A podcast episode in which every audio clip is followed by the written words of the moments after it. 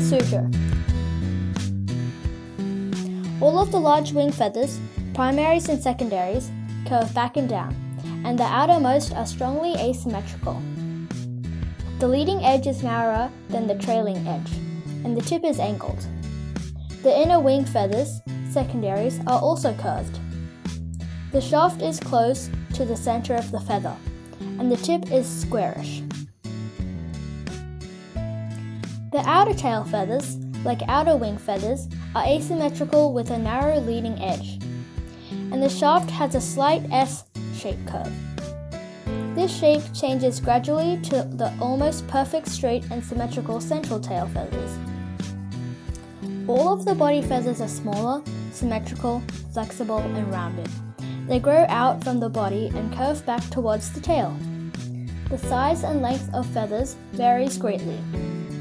From short and stiff feathers around the face and the leading edge of the wing, to relatively long and flexible feathers on the flanks.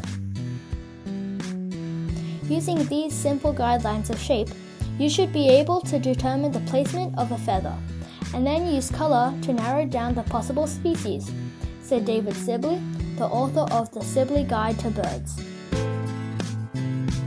For Wild Suzhou, I'm Palm Tree, and I'll see you next time.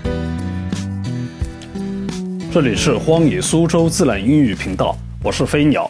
如果你希望了解里面与自然相关的词汇表和知识点，请加入我们的自然课堂。